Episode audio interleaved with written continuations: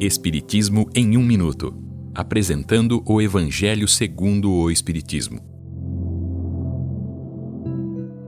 Capítulo 3. Há muitas moradas na casa do meu Pai.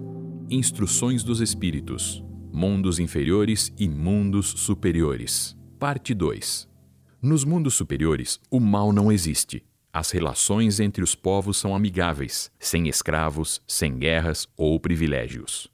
A autoridade é estabelecida pela superioridade moral e intelectual. Esta autoridade é aceita com respeito, por ser uma conquista individual e é exercida com justiça. Todos buscam se aperfeiçoar, estudam e trabalham com o vigor necessário.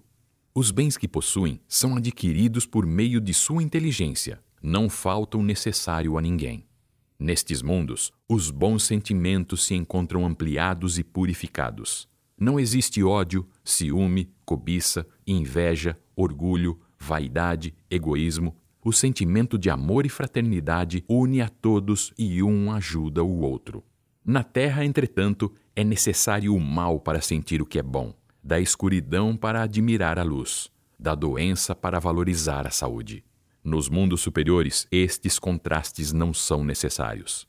Nos mundos inferiores, o homem passa por dores e misérias e não compreende o que é celestial. À medida que se eleva e se depura, ele compreende o bem que está à sua frente. Cabe a cada um conquistar a evolução moral e intelectual através do estudo e do trabalho, ou permanecer no mal.